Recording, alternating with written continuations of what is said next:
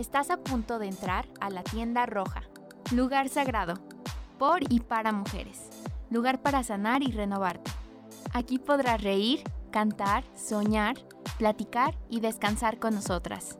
Bienvenida a la tienda roja.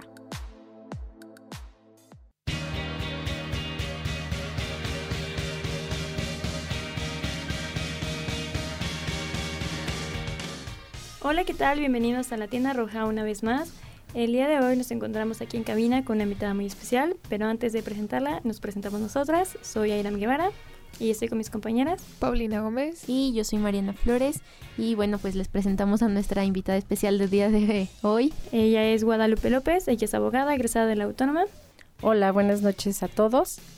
Este, sí, aquí estamos para platicar sobre el acoso sexual y eh, dialogar sobre el tema y ver algunos este, aristas del mismo y ojalá este, les pueda servir a toda la comunidad la plática que vamos a tener. Muy bien, pero antes de, de, comenzar con esta charla, pues vamos rápidamente a Valerosas, nuestro sondeo sobre la opinión de los universitarios.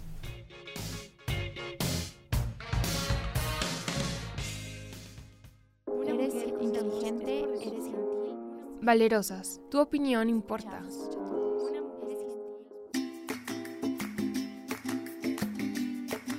¿Y tú? ¿Cuál crees que es la diferencia entre el acoso sexual y el hostigamiento sexual? La diferencia entre hostigamiento sexual y acoso sexual es que en el hostigamiento el agresor tiene mayor poder que la víctima, es decir, está en un nivel jerárquico superior y generalmente se da en relaciones de trabajo, en relaciones de escuela. Y el acoso se puede dar con personas del mismo nivel jerárquico o incluso personas que ni siquiera conoces. Yo tengo entendido que la diferencia entre acoso y hostigamiento es que el hostigamiento es realizado por algún superior, como un maestro o algún jefe laboral, y el acoso pues sería hecho por cualquier otra persona. Honestamente no estoy muy segura de mi respuesta, ya que creo que nunca me había preguntado la diferencia, porque yo sentía que eran lo mismo. Sin embargo, pienso que el acoso es algo que se da en cualquier lugar, con cualquier persona, que pues ya sabemos, ¿no? Que te diga algún comentario o incluso llegar a romper un poco tu burbuja física, por así decirlo. Y el hostigamiento creo que sí ya tiene que ver más con una relación de poder en cierta forma, a lo mejor en tu escuela, en tu trabajo. Creo que ahí ya es cuando tal cual se dice que hay un hostigamiento sexual, sin embargo, creo que al final los dos tienen que ver con que alguien te moleste, alguien esté alterando tu entorno, ¿no? Pues en el hostigamiento existe una relación de poder. Sinceramente considero que hostigamiento y acoso es lo mismo. Y, y, obviamente se refiere a pues tocar a alguien sin su consentimiento de una manera sexual.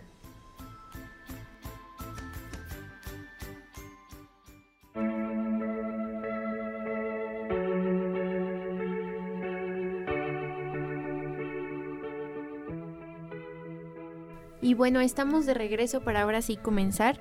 Eh, primero que nada, lo que nos gustaría pues eh, definir un poco más es eh, qué es el acoso y si este está penado por la ley. Como tal, el acoso sexual no está tipificado en la ley, no existe como tipo penal y bueno, creo que es una de las grandes confusiones de, de, todos los, este, de, de, la gran mayoría de las personas que creen que sí el acoso este, es un delito, pero no, no, no, no lo es así, a diferencia de otro, de otro tipo de actuación que sí está tipificado en la ley. El acoso es una, uh, es, es cuando una persona que se le llama el acosador actúa eh, con una connotación lasciva. No solamente es así lisa y llano, sino que debe tener dos características. Una es que sea su conducta repetitiva y la otra es que su conducta además sea perturbadora, es decir, que ejerza un control sobre la víctima o sobre el acosado de tal manera que le llegue a perturbar este su estado emocional y psicológico. Uh -huh. Este, como les decía, el acoso no está eh, tipificado, no es un delito. En ningún momento se podría tomar acciones legales a diferencia del hostigamiento. El hostigamiento sexual sí es un delito y eh, vamos a hablar de él, este, cómo lo define el Código eh, Penal del Estado de Aguascalientes, este, para que ustedes vean la diferencia entre una actuación y la otra. ¿Cuál es la diferencia entre, entre ambos? Ok, mira, eh, el hostigamiento sexual es el ejercicio del poder en una relación de subordinación real sobre la víctima frente a un agresor en su ámbito laboral, en un ámbito escolar o en un ámbito doméstico. Las agresiones pueden ser físicas, verbales, psicológicas y están relacionadas con la sexualidad, igual que en el otro. ¿Cuál realmente es la diferencia entre el acoso y el hostigamiento? Que en el primero, en, el hostigamiento, hay una relación de mando, hay una relación de subordinación. Como les digo, es en tres ámbitos. Puede ser laboral, puede ser doméstico o puede ser este, escolar. Dicho de otra manera, maestro-alumno o director-alumno. Eh, en el ámbito laboral es jefe subordinado, jefe secretaria. Hay una relación de mando. Y en la doméstica, pues sería ahora sí que el dueño de la casa y una empleada doméstica. Ahí hay una jerarquía, hay una relación de mando y estamos en una relación de que los niveles están eh, diferentes. En el acoso no, el acoso puede ser horizontal, no necesariamente tiene que haber una relación de mando, puede ser entre iguales, pero esos iguales, si bien no tienen una jerarquía, uno de ellos, que es el acosador, regularmente ejerce poder, ya sea porque sea mayor en edad, ya sea porque puede ser hasta físicamente más grande y ejerce ese poder o ese control que perturba al, acosado. Bueno, ahorita vamos a continuar con la, la, charla, vamos a ir rápido a Cultura Check para escuchar la recomendación de la semana y ya volvemos. Cuando me Cultura chic, de mujer a mujer.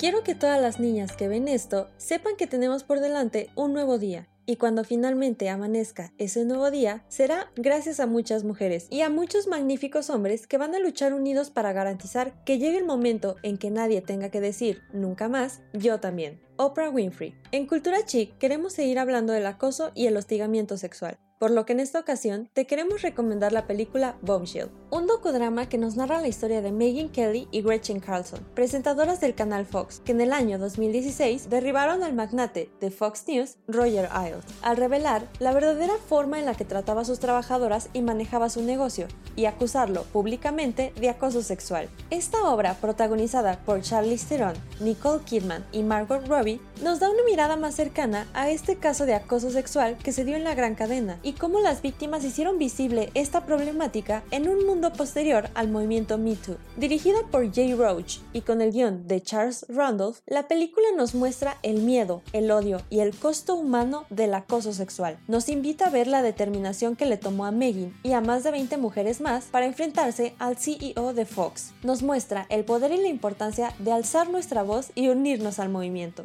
Con tres nominaciones al premio de la Academia y una categoría ganada, grandes actuaciones y caracterizaciones, Bombshell sin duda es una gran producción, una historia de valentía digna de contar que no te puedes perder. Te invitamos a ponerte cómoda, a hacerte unas palomitas y a ver la historia de estas heroínas, de la que podemos aprender más de una lección. Yo soy Claudia Gutiérrez, hasta la próxima recomendación chic.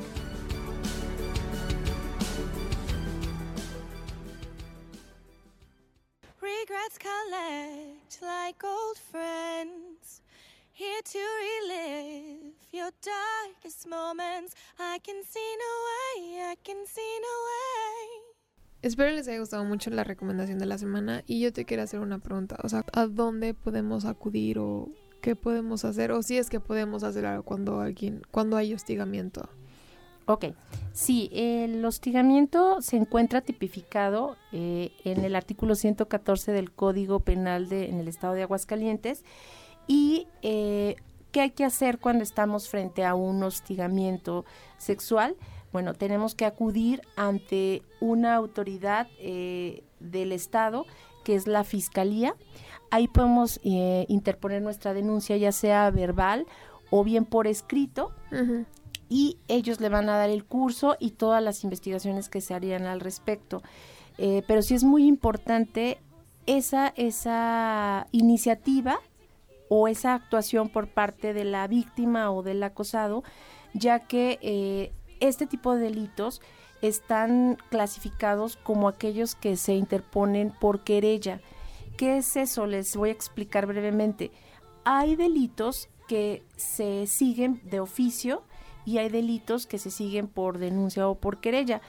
Y estos son los que invariablemente es un requisito de, para su existencia el que acuda la persona.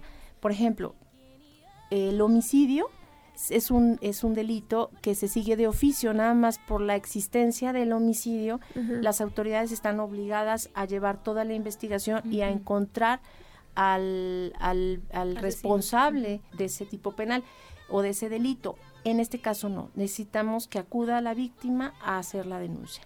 Ok. Ok, yo tenía también la duda, por ejemplo, pues ya hablábamos em, de todos esos tipos de acosos que existen. Antes de, grabar, ¿podrías hablarnos como de todos los tipos de acoso que existen? Sí, ok, eh, hay varios tipos de acoso que están clasificados como siete, o por lo menos los más importantes. El primero de ellos y que está mucho en boga actualmente es el acoso laboral o el bullying. Eh, este es el que se da en, las escuelas entre menores, pero hay una característica para que este suceda. Los menores tienen que estar dentro del mismo campo eh, escolar. Es decir, no podría haber bullying en dos menores o que estuvieran en diferentes escuelas. Y las consecuencias, desde luego, como ustedes saben, pues el bullying puede ser maltrato físico, psicológico, verbal, este, y es llevado dentro de y bueno, trae muchísimos efectos muy muy nocivos, como sería el temor de ir a la escuela, el nerviosismo, la depresión, el aislamiento y hasta el suicidio, este que bueno ha llegado a pasar y, incluso hay una película que habla de, este tema mexicana muy muy interesante. Otro sería eh, otro tipo de acoso sería el laboral, este y es el que se da entre eh, en el ámbito laboral, pero no hay esa relación de subordinación, es decir, puede ser entre iguales o bien no iguales, pero si hablamos de una jerarquía o de un escalafón dentro de un ámbito laboral, la persona eh, acosada y acosador pueden tener categorías inferiores o, superiores, pero no hay una relación de mando, ¿sí? Eso es muy, muy importante. Otro tipo de acoso es el acoso psicológico y este también es conocido como acoso moral. En este consisten conductas vejatorias y que atentan contra la dignidad y la integridad de la persona. Este, en este pues se da en cualquier ámbito, no hay una regla para que se dé en determinado ambiente, vamos a decirlo así. Está el acoso sexual del que ya hablamos, está el acoso físico. El acoso físico creo que también es muy común porque es aquel donde esa persona te acosa y te sigue y te persigue a los lugares que tú acudes. Este también llamado stalking el, acosador eh, ocasionalmente o por una circunstancia que no te explicas, de pronto tú estás en un centro comercial y él aparece y lo cierto es que él te estaba siguiendo y estaba siguiendo tus pasos y a dónde te diriges. ese es también un tipo de, de, acoso. Y el otro es el ciberacoso o el ciberstalking, donde eh, también es conocido, como ya les dije, como acoso virtual y es muy contemporáneo y es la persona eh, que se sirve de los medios para estarte eh, hostigando, atemorizándote mediante estas redes sociales eh, y mandándote con imágenes ofensivas o con palabras ofensivas y que, que, que o con falsos rumores. Eso también este, entraría como el ciber, ciberacoso. En estas cuestiones, por ejemplo, que son como, que es acoso y que ya vimos que no está como tal tipificado, ¿Qué se podría hacer para evitarlo, para que no suceda? Sí, porque escuchábamos que Pau eh, preguntaba que en casos de hostigamiento, pues sí puedes ir como tal a levantar la denuncia, ¿no? Pero si el acoso no está tipificado, ¿qué puedes hacer en ese caso? ¿Sí se puede levantar una denuncia o qué es lo que hay que hacer? No, como tal denuncia no.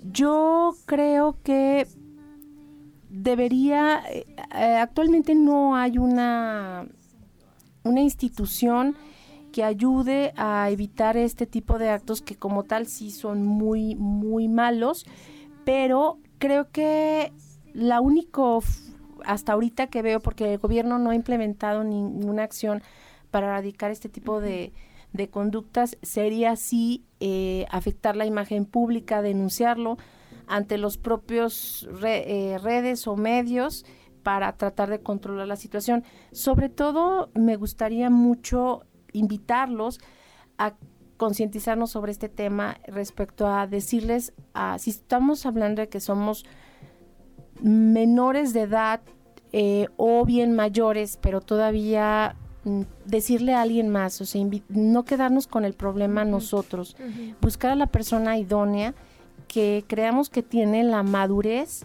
para actuar y decirle para que ellos nos puedan dar un apoyo de algún tipo, sentirnos protegidos sabiendo que alguien más lo sabe y que alguien más nos está cuidando. Creo que eso es algo muy, muy importante. Siempre y cuando estemos hablando de acoso, si estamos hablando de hostigamiento, invariablemente es ir a denunciar. Últimamente en redes sociales ha sonado mucho el tema de Me Too eh, alrededor del mundo y creo que hasta apenas el año pasado llegó de manera muy fuerte aquí a México. Como vimos esto de Me Too músicos, luego también aquí en Aguascalientes incluso ya llegó con Me Too académicos y todo esto. ¿Tú consideras que es como la manera más correcta de denunciar? Porque aquí hablan no solamente de acoso, o sea, puede ser como desde acoso hasta hostigamiento sexual, hasta incluso violaciones. Sí, aunque si es nada más acoso, creo que es un medio correcto. Pero aquí, ojo, también se abre o, se abre un parteaguas respecto a qué tanto, qué tanta carga de verdad trae esas denuncias o qué tanto carga de, mentira, de difamación trae también, porque no, a lo mejor no todo es tan cierto y acuérdense que si no es, no es real y estamos eh, afectando la imagen pública de una persona, creo que ahí también podemos generar otro tipo de acciones y otra afectación eh, en esa persona que estamos llamando acosador. Entonces, creo que todo lleva o una conciencia, o sea, hacer las cosas porque realmente sucedieron y no porque yo así las crea. Eh, hay otra cosa muy importante respecto del acoso que sí me gustaría mencionarlo. Cuando hablamos de acoso, eh, culturalmente siempre estamos hablando de que primero cuestionamos al acosado. Es decir, siempre estamos diciendo que esta persona, en caso que sea una mujer, siempre es cómo se vestía, dónde estaba, dónde estaba qué hora era, eh, si estaba bebiendo, si no estaba bebiendo, con quién andaba. Con quién andaba. Es decir, siempre la culturalmente somos así.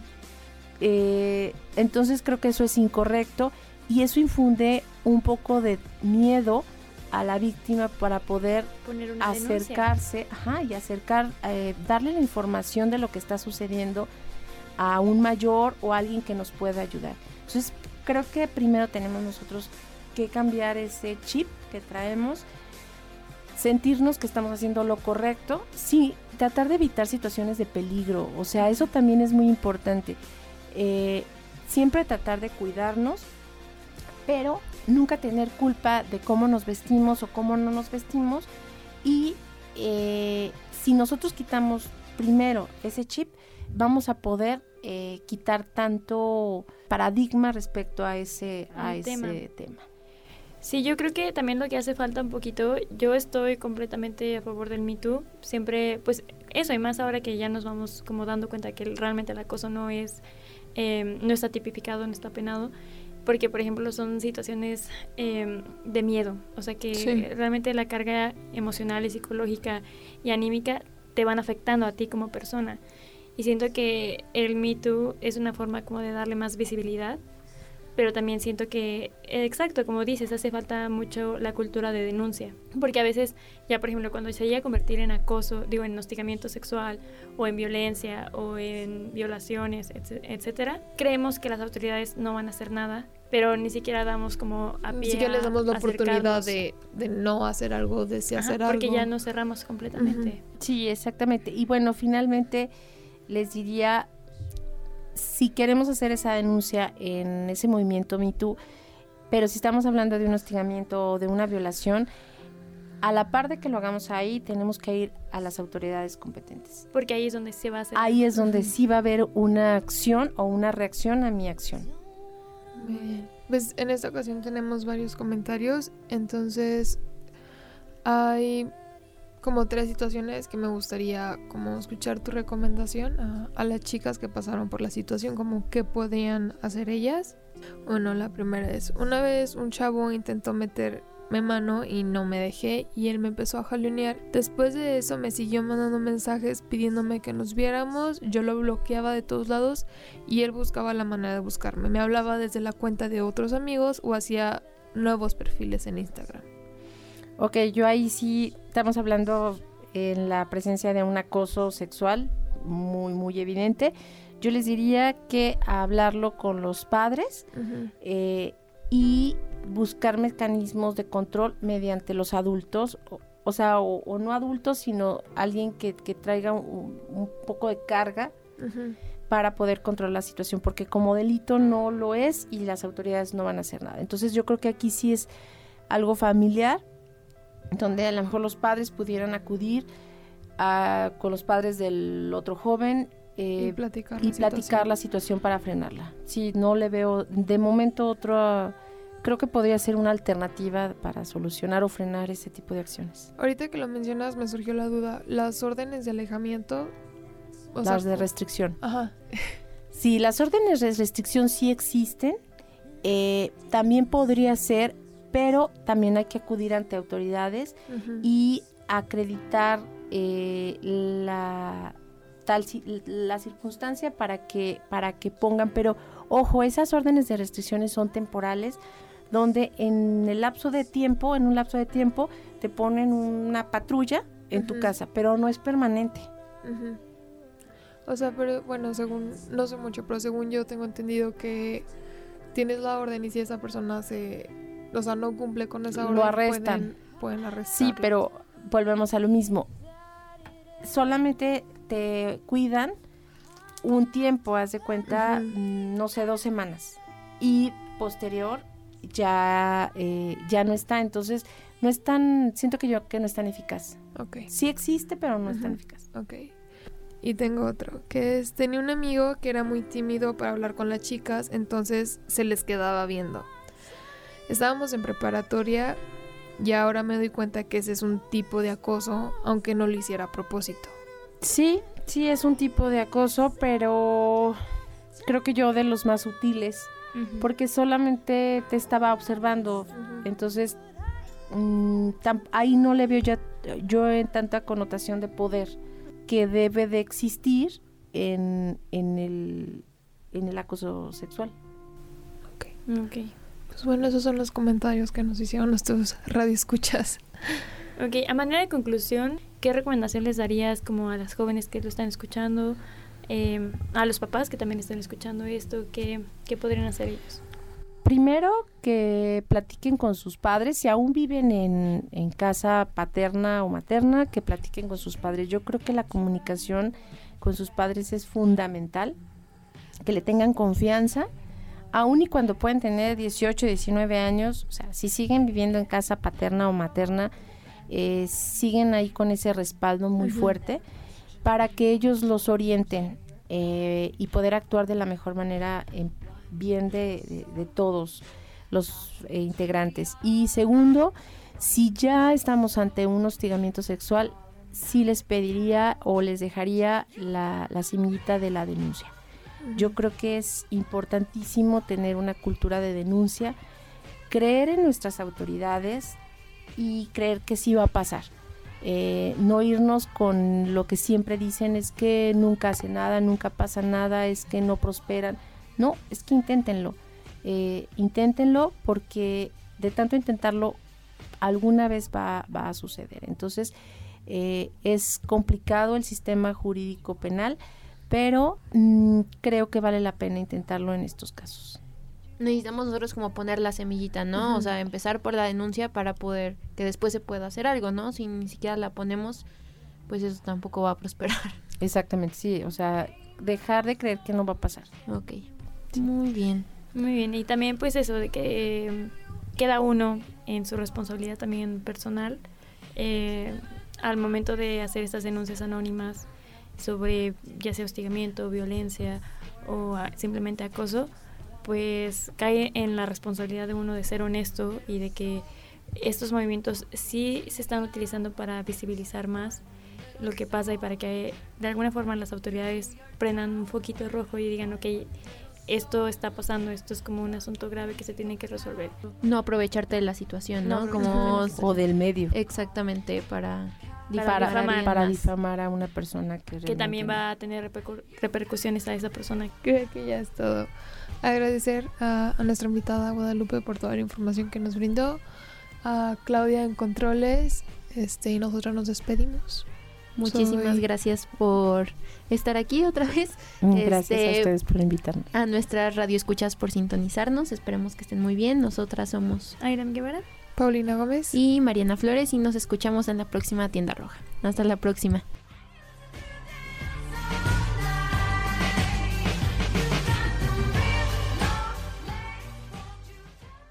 Te esperamos en la siguiente edición de La Tienda Roja. Hasta la próxima.